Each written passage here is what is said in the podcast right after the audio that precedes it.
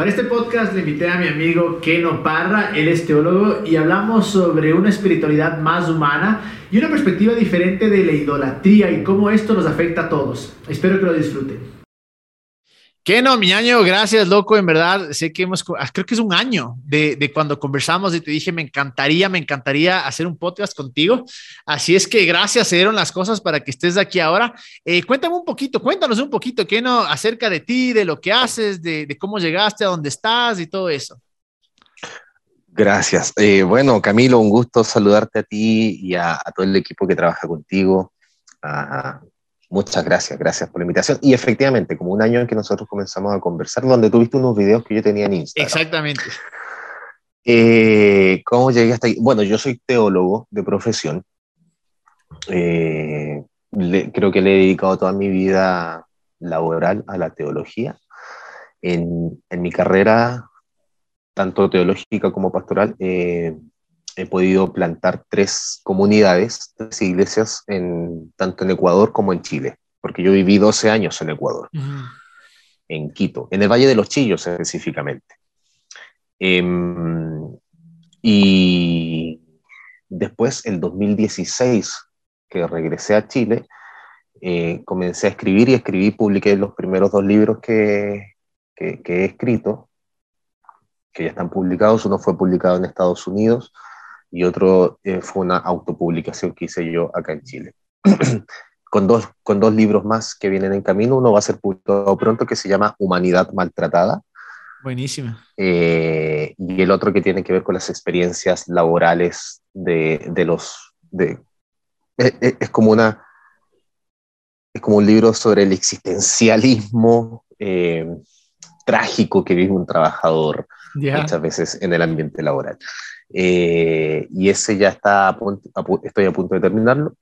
Eh, he sido profesor de teología ya mucho tiempo en, en varios seminarios y en varios países también.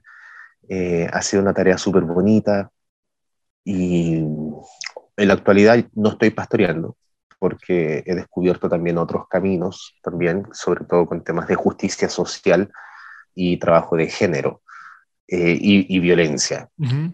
Y hace dos años, con un grupo de amigos, iniciamos una fundación que se llama Fundación Vértice, Diálogo, Género y Masculinidades.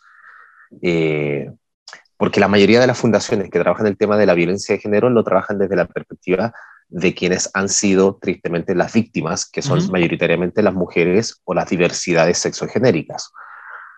Eh, y no había mucho trabajo en trabajar desde de oye, hombres, hagamos un trabajo, o sea, las estadísticas dicen que la mayoría de los hombres son los que cometen violencia. O en todos estos acontecimientos, en todos estos casos, los victimarios son hombres, mayoritariamente hombres, por estadísticas. Entonces, eh, detengámonos, reflexionemos y comencemos a revisarnos cuáles son estas conductas, esos pensamientos que tenemos eh, por allí, esos puntos ciegos que, que, nosotros no nos damos cuenta del por qué se sigue repitiendo tanto esta práctica de la violencia contra la mujer y contra la diversidad sexogenérica. Entonces la fundación no tiene el enfoque de trabajar con los hombres que son víctimas de violencia necesariamente, uh -huh. sino principalmente prevenir la violencia que de nosotros los hombres históricamente ha surgido eh, hacia la mujer o a las diversidades sexogenéricas. Uh -huh. eh, ese es como el objetivo de la fundación, educar, educar, eh, concienciar sobre la violencia de género, las diversidades sexogenéricas eh, y también la masculinidad, revisar qué es esto de ser hombre. ¿sí? Claro, y, y tantas cosas que podemos hablar y, y justo eh, como tú decías, yo te encuentro que no, porque una buena amiga en común me, me dice, eh, estaba justo en este tema, ¿no? De, repensar eh, la, homosexualidad, como te había contado, estábamos por sacar un, podcast al respecto y, quería realmente estudiar, porque no lo había hecho, simplemente era eh, el conocimiento que me habían pasado, por decir así. Y claro, el rato que te escuché me pareció impresionante, me acuerdo que te cogí de una, te contacté, buenísima gente, me contestaste, nos reunimos y en verdad que te he seguido y me encanta mucho todo lo que, lo que haces. Por eso hay tantas preguntas que tengo y tantos temas que quisiera hablar. Y quiero comenzar con esto, que justo tú topaste, de, de que, claro, eh, según las estadísticas, la mayoría de actos violentos son los protagonistas, por decir así, son los hombres, ¿no es cierto? ¿Por qué crees tú? Y es algo que me, que, que me he hecho casi todos los días, me hago esta pregunta. Siendo las personas de, ciertas religiones o siendo partícipes o siendo, cierto, siendo miembros de, una religión o identificándonos con alguna religión, ¿por qué crees que como creyentes de cualquiera que sea esta religión, una vez más, donde debería tal vez haber esta empatía, donde deberíamos ser aquellos quienes llevamos la no violencia, quienes llevamos la paz? Sin embargo, al parecer que, y tal vez no, no sé si esto es estadísticamente correcto o no, pero a mi parecer, Muchas veces al ser parte de una religión o de una creencia espiritual, en vez de hacer la diferencia, como tú decías, en este caso los hombres, no lo somos. Es decir, se ve mucho esto de la segregación, del machismo, del abuso dentro de la religión, en, nuestro caso, que los dos tenemos ese trasfondo cristiano, vemos mucho esto. ¿Por qué crees que es así cuando debería ser completamente diferente? Eh, a ver, eh, tu pregunta es súper buena y, me gusta porque yo me describo como una persona que vive en los inframundos. Y aquí tenemos que irnos a, los inframundos de las cosas. Eh, y son, las respuestas son varias, no es una sola. Así que vamos, voy a tratar de ser lo más resumido posible. Eh, y, verás que por, por, ahí mientras vas explicando me salgan más y más preguntas. En verdad, estoy en un punto en el que creo que no sé nada y me gusta volver a aprender, así es que por ahí te, sigo haciendo preguntas mientras sigues explicando. Ah, no, dale, no, no hay ningún problema. Yo, yo también sigo aprendiendo y yo, sigo, yo, yo siempre sigo quedando con muchas preguntas. Eh, siempre, siempre, siempre. La idea es quedarse con muchas preguntas, siempre para seguir avanzando, ¿no? Pero bueno, una, una cosa es que eh, dentro de la religiosidad, sobre todo la cristiana, desde los orígenes del cristianismo, e incluso también en la religión judía del Antiguo Testamento y, cosas históricas que tenemos, eh, a excepción, valga la redundancia, de algunas excepciones, han sido religiones muy patriarcales. ¿De qué hablamos cuando hablamos de patriarcado? Una cuestión muy sencilla, o, una cuestión sencilla, eh, simple de, explicar el patriarcado es jerarquía de género. Hay un género por sobre los demás géneros. Es decir, los hombres sobre las mujeres. Exactamente. Existe una y esto no se ve solamente, no se ha visto solamente de manera religiosa, sino también culturalmente eh, en las sociedades eh, y, obviamente en las sociedades que tienen su propia religión, también esto se traspasa a esa a, la religión, porque la religión es finalmente la forma en cómo nosotros entendemos o cómo nosotros interpretamos lo sagrado y lo hacemos historia. Entonces aquí se van formando las religiones y todas estas cosas. Entonces nosotros le metemos mucho de, nuestro, de nuestra forma de ser y estar en el mundo, eh, se la metemos a la religión. Y esa jerarquía de género entró también, o, nació con el, o sea, no nació, pero entró al cristianismo, entonces el cristianismo nace ya por, por, por en varios sectores del cristianismo o de los cristianismos con esta jerarquía de género. Podríamos que tiene que ver mucho con la interpretación también. Claro, podríamos decir entonces, bajo lo que tú dices, que la religión o la divinidad, como la percibimos, es un reflejo de nuestra sociedad, de nuestra cultura. Eh, eh, eh, de muchas maneras sí, de muchas maneras sí, o sea, totalmente sí, totalmente sí, insisto, o sea, la forma en cómo yo interpreto lo sagrado lo voy a interpretar con las historias, las experiencias y las herramientas psicosociales que yo tengo. Pero después viene otro problema, cuando esas tradiciones pasan a ser escritas, en este caso la Biblia, entonces también son escritas con esas consecuencias de jerarquía de género, el patriarcado. Es decir, nosotros encontramos, por ejemplo, en la Biblia, que a Dios eh, directamente en, algunas ocasiones se le llama papá o padre, y solo simbólicamente o indirectamente se le llama, eh, se, le llama desde un aspecto femenino. No sé si me explico. Entonces, e, esa mirada de ah, es que la Biblia dice que Dios es papá, entonces si es papá no puede ser mamá. Y aquí entra otra ideología de género más también, que es la heteronormatividad. O sea, los dos géneros válidos solamente es el hombre y la mujer. No entran las demás diversidades sexogenéricas según estas personas que interpretan literalmente sus escritos religiosos. Y ahí caemos en un problema súper grave porque como nosotros interpretemos nuestra religión o los libros sagrados, vamos a reproducir esas pequeñas sociedades. Y por eso nosotros vemos en las iglesias tanta eh, opresión y sometimiento hacia los demás géneros, o hablemos de las mujeres específicamente, eh, por parte de los hombres, porque Dios es, porque Dios Padre es hombre, eh, porque hay algunos relatos que se interpretan así como en esta jerarquía de género, y la mujer tiene que estar sometida, sujeta o silenciada ante el varón.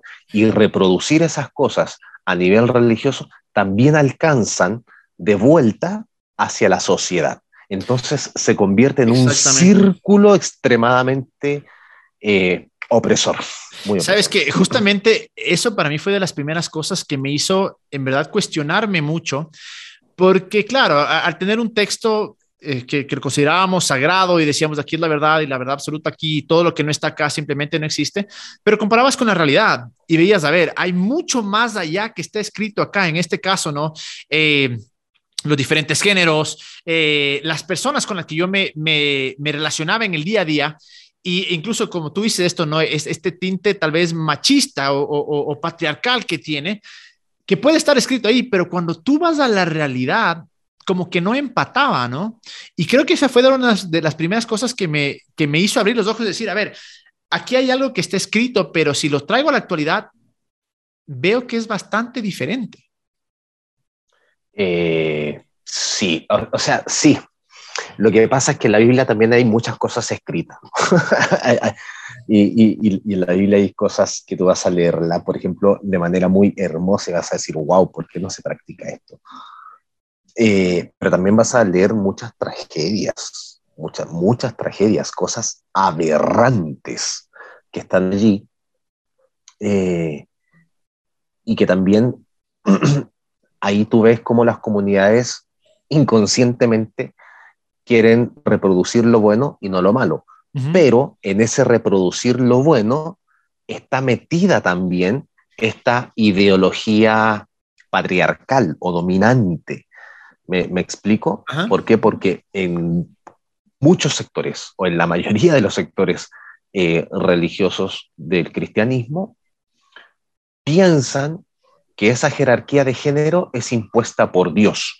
y como es impuesta por Dios, hay que reproducirla y hay que obedecerla. Y cualquier cosa que contradiga esa jerarquía de género viene del otro lado, del enemigo. Eh, no, no, no, es divino, es, es totalmente profano.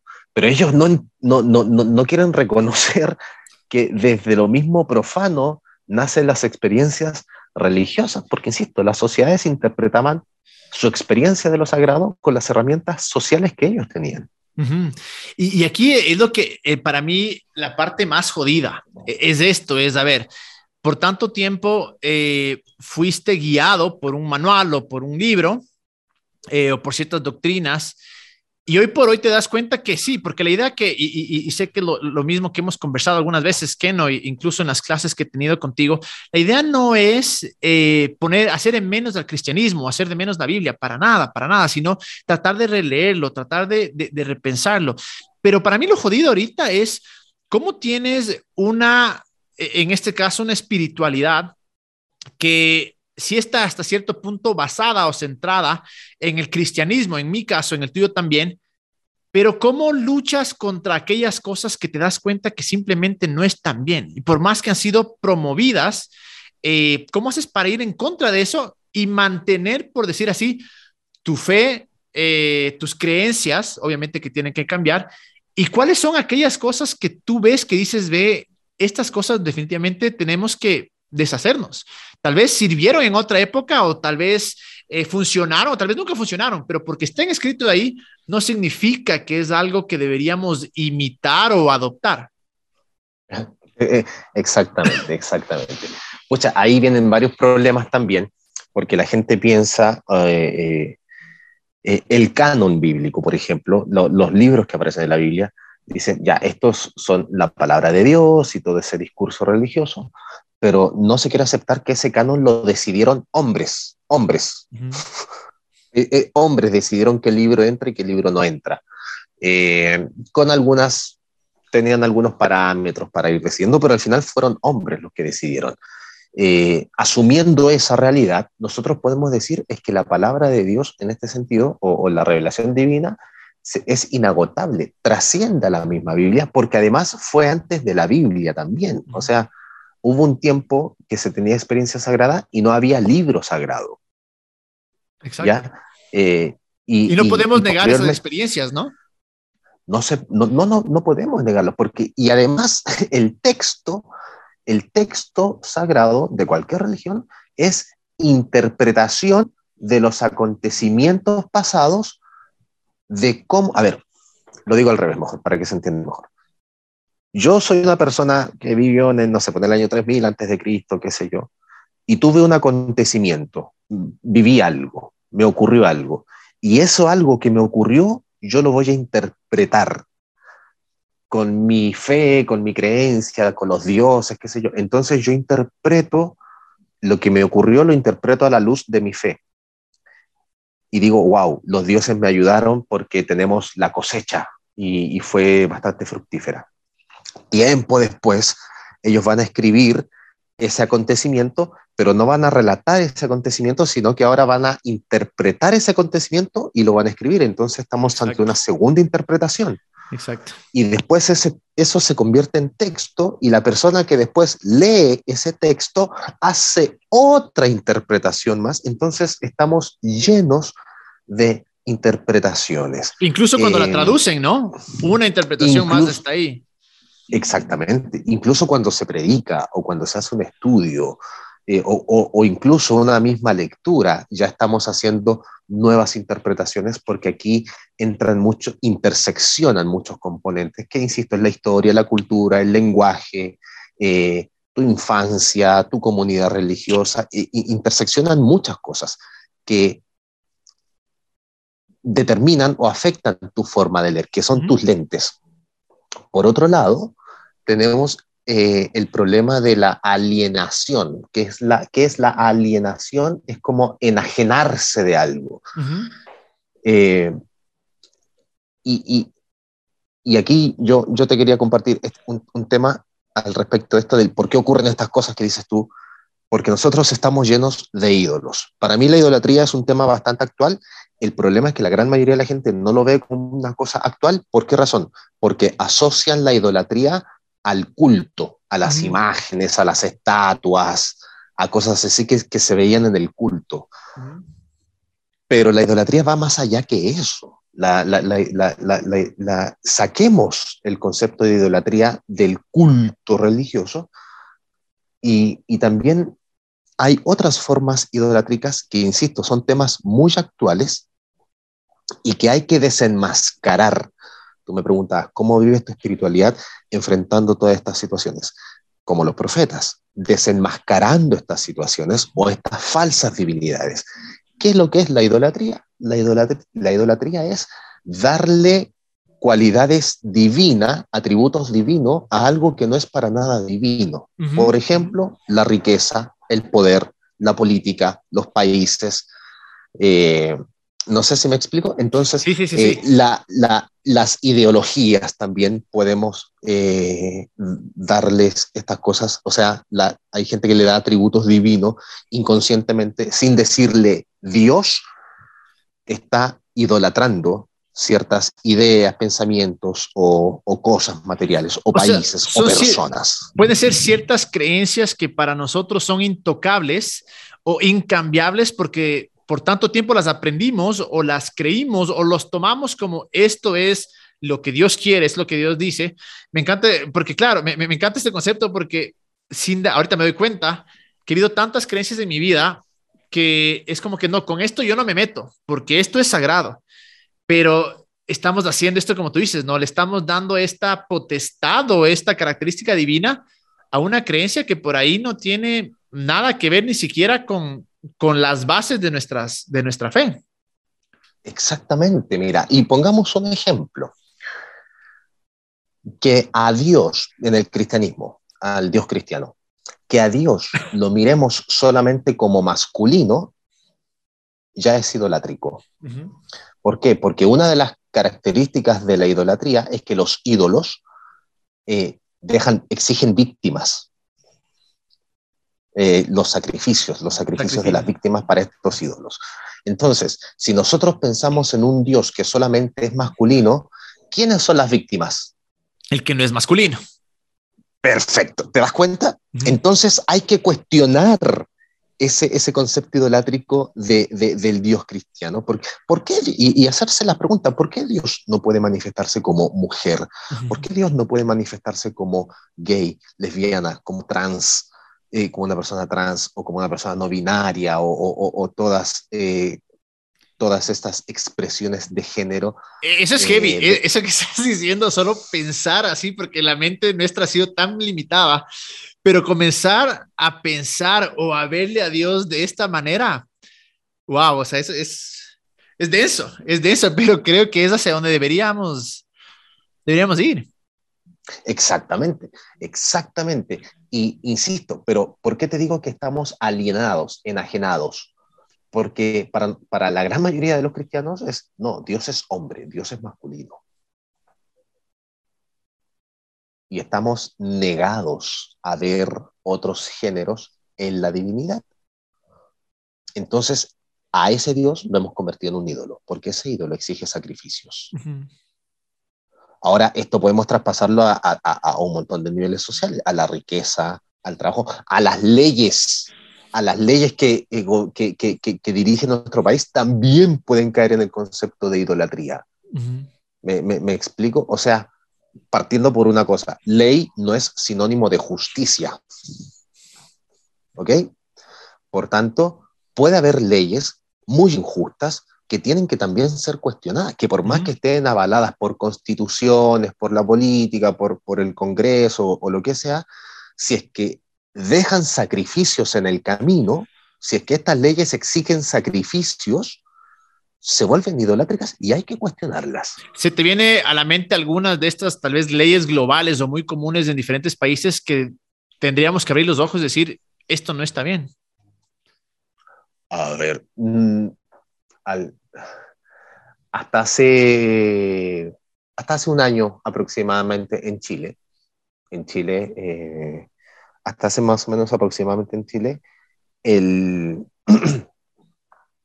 el hombre legalmente, por ley, el nombre era, el hombre era considerado jefe del hogar. Mm. La última palabra, la decisión final de la familia era el hombre, era ah. del hombre, no de la mujer. Leyes sobre el divorcio actuales, donde el hombre, si, cuando se divorcia, el hombre se puede casar, no sé, pues, a la semana siguiente si quiere, y la mujer tenía que esperar como seis meses. Eh, por temas de que tal vez estaba embarazada y eh, eh, otros conflictos allí. pero leyes injustas. ahora, temas ecológicos, las leyes del agua. o sea, hay países, o sea, creo que Chile es uno de los únicos países donde tenía privatizado el agua a nivel mundial. O sea, una ley totalmente injusta cuando es algo que es derecho de todo ciudadano, de toda persona.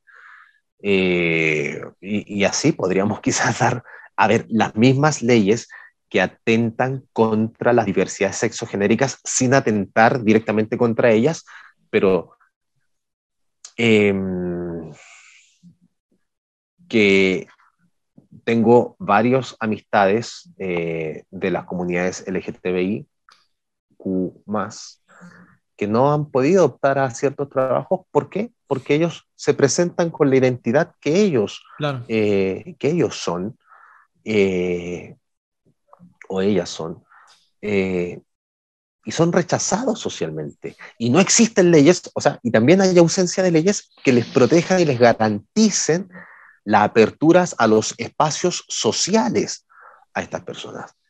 Eh, sí, sí, me doy a entender. Sí, sí, por completo. Mira, hay un ejemplo en la Biblia, por ejemplo. ¿Tú te acuerdas cuando en los evangelios aparecen los está Jesús con sus discípulos y están los discípulos de Jesús y los discípulos de Jesús comienzan a, en un día sábado, comienzan a sacar espigas para comer. Y vienen los fariseos y le dicen, oye, no te, no, no, no vas a aprender, no vas a retar a tus discípulos que están sacando espigas el día sábado.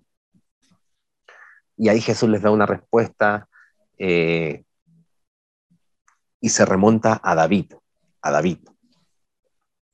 Y dicen, ¿se acuerdan cuando David estaba escapando y se mete al lugar santísimo y toma los panes de la propiciación y se los come él y sus hombres? Legalmente, eh, Jesús les da un ejemplo eh, que, que explica el contexto de este pasaje. Jesús les dice, David sacó los panes, por ley era prohibido que ellos se comieran los panes, por ley. Pero David y sus hombres sacaron los panes y se los comieron. Entonces, ¿a qué nos remite eso eh, en el contexto en que los fariseos reclamaban a sus discípulos, de, eh, a Jesús y a sus discípulos? Los fariseos al final estaban reclamando a, los, a Jesús y a sus discípulos que ellos estaban sacando espigas de un campo que no era de ellos. Por tanto, estaban robando. ¿Me doy a entender? Por tanto, estaban robando. Y, Jesús viene y les cuenta la experiencia de David. ¿Qué te quiere decir este texto? Que comer para no morir es más importante que una ley del no robarás. Que, es prácticamente lo que eh, me he dado cuenta, ¿no? Que cualquier ley, doctrina o creencia que vaya sobre la dignidad del ser humano, en verdad debe ser descartada, debe ser desechada inmediatamente. Y, ahí me gustaría meter un poquito más eh, a esto que justo decías de, estos ídolos, porque muchas veces estas leyes o estas doctrinas se convierten en nuestros ídolos.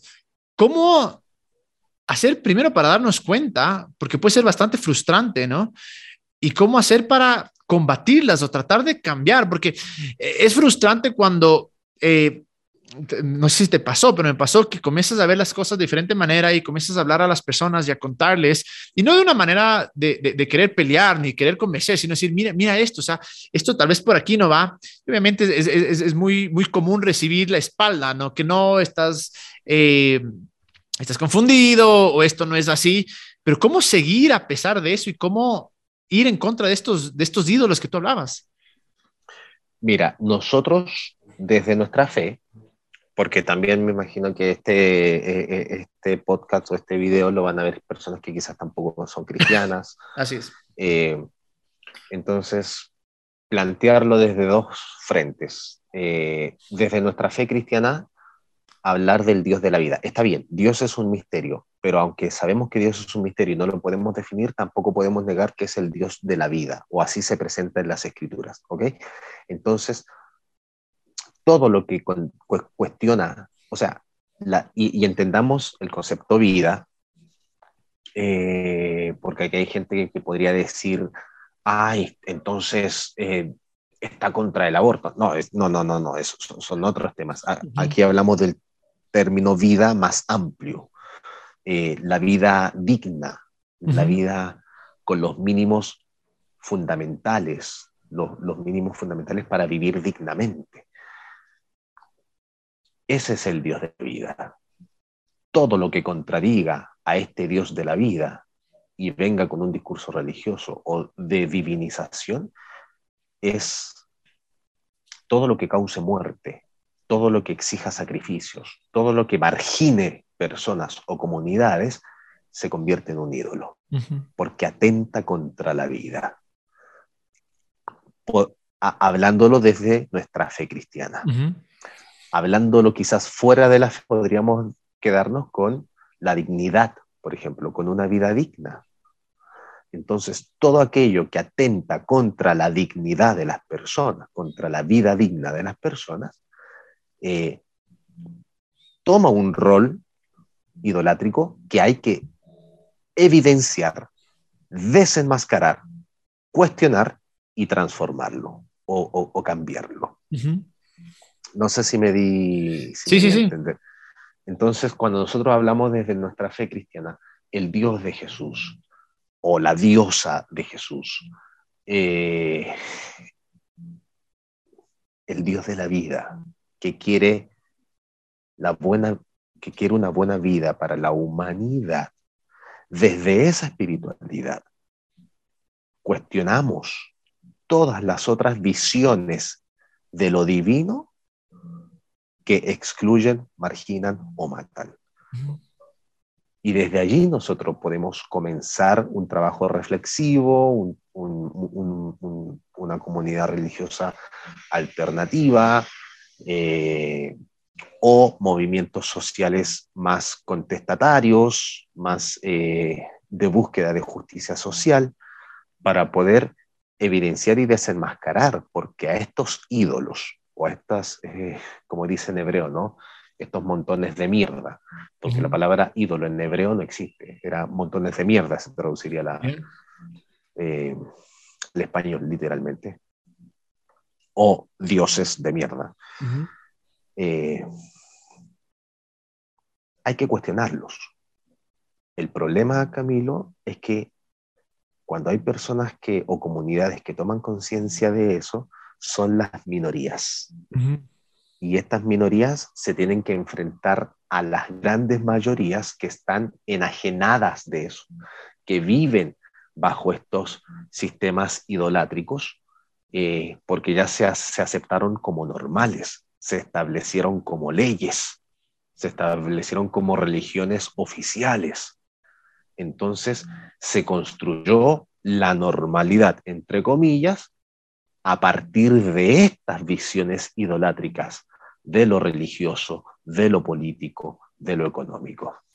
Y hasta ahora tiene un poder inmenso, ¿no? Y por eso la lucha es tan compleja.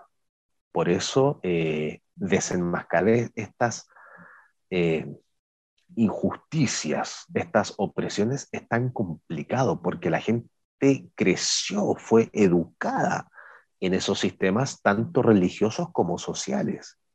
Entonces es una tarea pero que va a durar años, porque hay que comenzar por educar.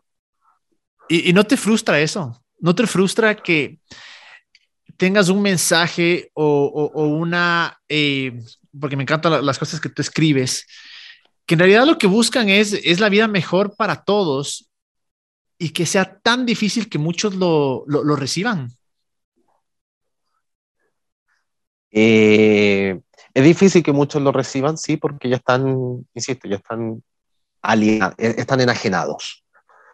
Em, es frustrante también porque a las personas eh, duele, duele ver cuando la gente sufre, duele, duele, duele ver los sistemas de injusticias disfrazados de justicia, duele ver la violencia en cuanto a violencia física, las que se cometen, los crímenes, pero también duele ver la violencia sistemática o lo que un teólogo argentino ya fallecido llamaba la segunda violencia. ¿Qué es la segunda violencia? La primera violencia es aquel que lastima o le hace daño al, prójimo, a alguien. Y la segunda violencia es que los sistemas de justicia, en vez de leer, en vez de defender al oprimido, a la persona lastimada, se coluden o aceptan coimas con los crímenes, con los criminales, con los poderosos, y no le, hacen, y no le hacen justicia a las personas que fueron oprimidas o a las víctimas. No sé si me explico. Entonces, la gran mayoría de la humanidad sufre estas dos violencias. La opresión de los poderosos o, de, aquel, o, de, o de aquellos que tienen el poder de hacer daño y además sufren el no recibir justicia ni protección de quienes deberían protegerlos, que son los sistemas de justicia. Por eso los profetas en el Antiguo Testamento se tenían que enfrentar con los jueces y con los reyes, y por eso los terminaban matando a todos. O sea, y el máximo que se representó con que, que se enfrentó, perdón, que se enfrentó con estos sistemas de opresión fue Jesús y terminó crucificado. Claro. Eh, y, ahí una de las preguntas que te haría es, ya en el tema práctico, digamos, para seamos o no seamos creyentes, obviamente en mi caso me considero todavía creyente, em, ¿qué se puede hacer? ¿Qué, ¿Qué, puedo hacer para no, no, no, no toparme con la frustración, sino realmente hacer algo en el día a día que puede llevar tal vez no un cambio masivo, pero por lo menos un cambio en el que está al lado mío, es decir, en las, con las personas que yo interactúo. Sí, eh, es súper buena tu pregunta. Eh, se pueden sugerir varias cosas. La primera es revisarse uno mismo. O sea, partamos por allí. O sea, hagamos la autocrítica, hagamos la revisión personal, tengamos el valor de preguntarle a la gente que nos rodea, oye, ayúdame a ver lo que yo no puedo ver en mí. Eh, revisarnos, revisar nuestras creencias, revisar nuestras conductas, nuestros patrones eh, de conducta, revisar las consecuencias de nuestros actos. Eh, lo segundo es cambiar la culpa por la responsabilidad, porque los cristianos estamos llenos de esa basura de la culpa, o sea, nos, nos criaron con la culpa, creemos gracias a la culpa que nos impusieron. Eh, cambiar la culpa por la responsabilidad, y la responsabilidad es hacerse cargo. O sea, hacerse cargo. ¿De qué nos vamos a hacer cargo? En primer lugar, de la revisión personal, de, oye, trabajemos, no, me voy a trabajar, voy a voy a, revisarme. Lo segundo es, es, es educarse y educar también. Cuando tú ya estás con, con, con este impulso de querer buscar mejoras para la gente que te rodea, para tus espacios o donde tu influencia te permita llegar, eh, simplemente hacerlo, hacerlo, y, ojalá no hacerlo solo. Eh, buscar estos espacios, estas comunidades, estos grupos, donde puedas seguir creciendo, donde podamos seguir reflexionando, eh, porque en la sabiduría colectiva van surgiendo también las ideas y las propuestas. ¿Me explico? Y es algo que le hace mucha falta a la iglesia porque la gran mayoría de las iglesias ya tiene la solución. ¿Cuál es la solución? la segunda venida de Cristo y que nos vamos a ir todos para el cielo. Esa es como su solución. Pero no tienen soluciones de salvación histórica, salvación hecha historia real. Entonces a, las iglesias les hace falta, no a todas, hay muchas que hacen muchos trabajos sociales maravillosos y hay que nombrarlo, hay que decirlo, y hacen trabajos increíbles socialmente. Ellos están haciendo salvación histórica. ¿Y qué es lo que es salvación histórica? abrir un hogar de refugio para, de refugio para mujeres violentadas, abrir un hogar para niños que se han quedado sin padres, abrir un comedor popular, eh, eh, generar espacios para ayudar a los inmigrantes, proteger a las mujeres, trabajo con las drogas. Ellos están haciendo la salvación historia. Es decir, ir más allá, ir más allá que la espiritualidad, entre comillas, me refiero más allá de la doctrina, de las creencias, y hacer algo práctico realmente. Mm, yo diría que eso, hacer la salvación histórica, es la verdadera espiritualidad. Hermoso, hermoso. Y, eh, una, pregunta que te haría también, eh, justo esto, sé que no tenemos mucho tiempo, pero unas preguntas más. la primera es, yo tengo todavía esta esperanza, y como, como yo he dicho muchas veces y te contaba a ti también que no, yo no he renunciado a mis raíces cristianas porque tengo una esperanza y creo que esto es algo hermoso. Creo que, que detrás de todas estas cosas que la han opacado, hay un tesoro realmente. Eh, pero también he conversado con muchas personas que simplemente están descartando todo esto. Y una vez más, el podcast de Juan nunca ha sido el, el descartar el cristianismo, sino ver diferentes perspectivas y, trabajar juntos. Pero me he topado con muchas personas que eh, están votando a la basura su espiritualidad. Todo lo que alguna vez vivieron, lo, votaron, porque es difícil, es difícil encontrar esta fe después de la duda, ¿no? Es difícil encontrar esta fe después de todas estas cosas que te das cuenta que son duras y, que tienes que verlas. ¿Qué consejo darías o, cómo haces tú para después de todo lo que has conocido, de todo lo que has vivido, de todo lo que ves en el día a día, te mantengas con esta espiritualidad todavía bastante fuerte y en tu caso, con tus raíces cristianas? Eh, ¿Cómo lo hago yo? a ver. Eh, eh, pucha, no los. O sea, obviamente yo salí ya de cierta manera de vivir el cristianismo. Yo salí de eso. Por tanto, salir probablemente es un camino. Hacia dónde sales eh, de estas iglesias o comunidades de corte más conservador, fundamentalistas, literalistas en su lectura, eh, uno, uno termina saliendo y terminas saliendo o a otras comunidades o encuentras otras comunidades eh, disidentes donde tú te sientes en un espacio más abierto, más reflexivo y que viven su espiritualidad, o simplemente se abandona el cristianismo y comienzan a vivir su, su, vida de la mejor manera en que ellos consideran que tienen que vivirla.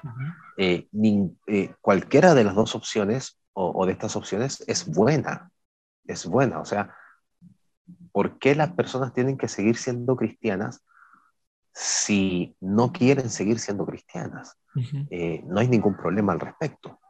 Ahora, aquellos que quieran seguir siendo cristianos, a pesar de todas estas contradicciones que se han encontrado en, la cristiandad, existen comunidades, existen grupos que donde hay otras maneras de pensar y también otras maneras de vivir la fe. Y es válido y es súper hermoso encontrarse con estos grupos porque son esperanza para la gente. O sea, mira, Camilo, a mí me... pero también hay que superar el temor. Hay mucha gente que está dentro de estas comunidades fundamentalistas que todavía están manejadas por el miedo.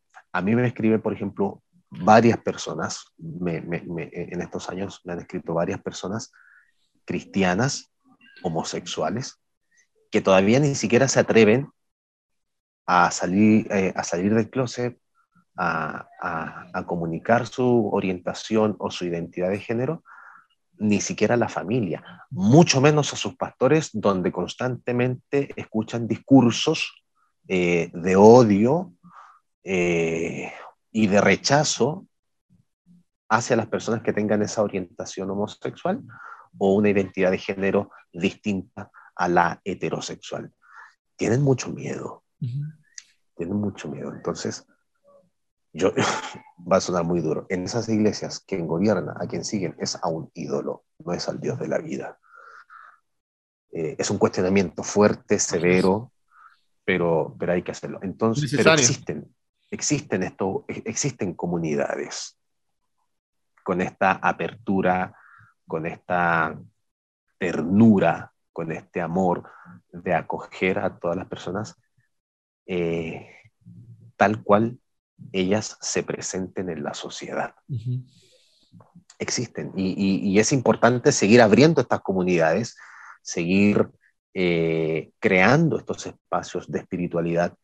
Eh, algunos le dirán progresistas, qué sé yo, para...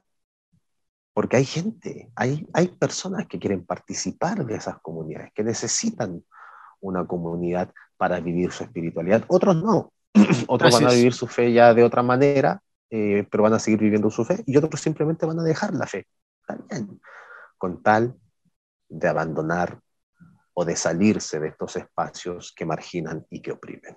Así es, y, como tú dices, ¿no? Siempre habrán apodos, los llamarán nombres a quien piensa diferente, pero si hay algo que me he dado cuenta de, todo esto es que la esencia tal vez de esto para mí ha sido ser un mejor ser humano. Para ti, ¿qué no? ¿Qué es ser un mejor ser humano? ¿O cómo puedes llegar a ser un mejor humano? O simple como, ¿qué es ser humano? Ay, que Mira, esa pregunta no sé si se puede responder eh, brevemente. Eh, más que ser ser humano, yo diría de qué manera paso por esta vida humanizándome más yo y humanizando más a las personas. Ah. Eh, yo creo que de ahí va parte mi reflexión. La, verdad no he pensado mucho qué, qué es esto de ser humano. para eso la antropología, ¿no? Eh, pero ¿cómo puedo yo ir humanizando más? Y, humanizando más es abrir los caminos para que las personas puedan vivir dignamente sus vidas, sin tan, y ojalá sin tantas eh, cosas en contra, cosas de muerte que les impidan vivir bien su vida. O sea, de qué manera yo humanizo al extranjero, al inmigrante, a la mujer, a mí mismo, a las diversidades sexogenéricas, a los hombres. Humanizar, humanizar y humanizar puede significar diversas cosas, distintas cosas según las distintas realidades. ¿Cómo yo puedo humanizar a un hombre violento? Pucha, trabajando con él para que cambie y abandone la violencia que está dentro de él. ¿Cómo puedo yo humanizar a una mujer maltratada sacándola de los espacios donde sufre maltrato y ofrecerle espacios de seguridad? Eh, ¿Cómo humanizar? Me encanta, me encanta eso de, e, e, ese, e, esa, nunca le había visto así, esa perspectiva de, más allá que ser mejor humano, es cómo humanizas todo lo que te, te rodea. Gracias, Keno. Eh, una preguntita, Keno. Eh, me encanta todo lo que tú escribes, me encanta, obviamente, eh, sé que sabes ofrecer clases, he estado en dos clases contigo. Para aquellas personas que quieran tal vez ponerse en contacto contigo o quieran seguirte, ¿dónde te podemos encontrar? principalmente me encuentran en Instagram. No, no, también Facebook, pero Facebook ya no lo uso mucho, más Instagram. Eh, como Keno Parra Ast. Buenas, vamos a poner ahí tu... Facebook también, Facebook también está como Keno Parra Ast, pero como te digo, más me muevo por, por, por Instagram y me encuentran como Keno Parra Ast. Y si me quieren escribir o conversar, Buenísimo. Eh, Vamos a poner tu link ahí y una vez más me encantaría que te sigan, que, que, escuchen, que lean lo que, lo que tú dices, incluso que si pueden la oportunidad de tomar clases contigo, que ha sido espectacular. Eh, Keno, muchísimas gracias de verdad, ñaño. Eh, creo que tenemos muchísimo para conversar. Gracias, gracias por tu tiempo. Me encanta hacerte estas preguntas porque tomas el tiempo en verdad para, para hacerlo muy profundo y para ser muy real. Y te digo, eh, te he dicho algunas veces, tu amistad y lo que aprendí de ti ha sido de mucha ayuda para mi vida. Y siempre me gusta terminar el podcast con una pregunta que puede ser un poco compleja, eh, que podría tal vez responderse en mucho tiempo, tal vez en pocos segundos, pero brevemente, si tú podrías definir qué es Dios para ti. Un misterio, un misterio que nos da vida. No es como yo lo defino hoy en día. Yo sé que incluso esa definición es limitada, pero pero yo ya, ya abandoné las categorías y etiquetas, o la mayoría de las etiquetas que se le pueden dar a, a lo divino, a Dios. Para mí Dios es ese misterio trascendente que nos, que nos visita, que nos ama. Eh, es un misterio que, que quiere darnos vida, eh, y vida en abundancia, como dice eh, el relato del Evangelio de Juan y que podemos encontrarlo en, todos lados y en toda persona y en cualquier circunstancia, pero es un misterio, es, es ese fantástico, indescriptible misterio divino que por la razón que sea decide caminar junto a nosotros. Hermoso, hermoso. Muchísimas gracias, Keno. En verdad espero que nos podamos ver eh, pronto en persona, pero si no, me encantaría hacer muchos, eh, muchos más podcasts contigo. Pero gracias, gracias de todo corazón. Al contrario, Camilo, muchas gracias a ti. Espero no haberte aburrido ni, que se aburra la gente escuchando este podcast. Eh, muchas gracias por, tu trabajo, Camilo. Gracias por, ese atrevimiento de, sacar a la luz conversaciones que son tan necesarias, que, que, hacen mucha falta. Yo, la gente necesita escuchar más eh, estos espacios que tú, que tú estás abriendo, estos caminos que tú estás eh, presentando. Así que mi gratitud es contigo, Camilo, y, con toda la gente que trabaja contigo también. Gracias, Keno. Muchísimas gracias.